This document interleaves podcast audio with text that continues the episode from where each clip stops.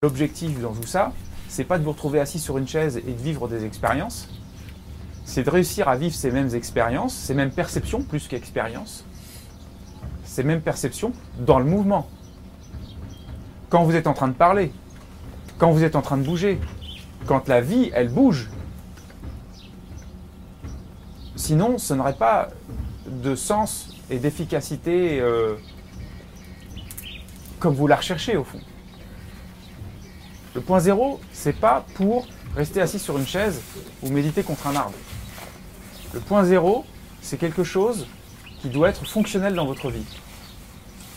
Donc, à un moment donné, c'est de pouvoir entrer dans ce jeu de renversement de perception, hein, ou de remettre votre perception à l'endroit, si vous préférez, alors que vous êtes en train d'amorcer un ciblage.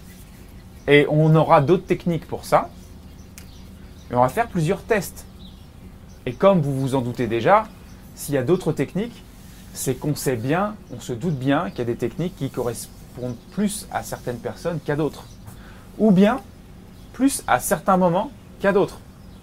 Parce qu'il se peut qu'une technique qui me convient bien aujourd'hui, une autre me conviendra bien mieux demain.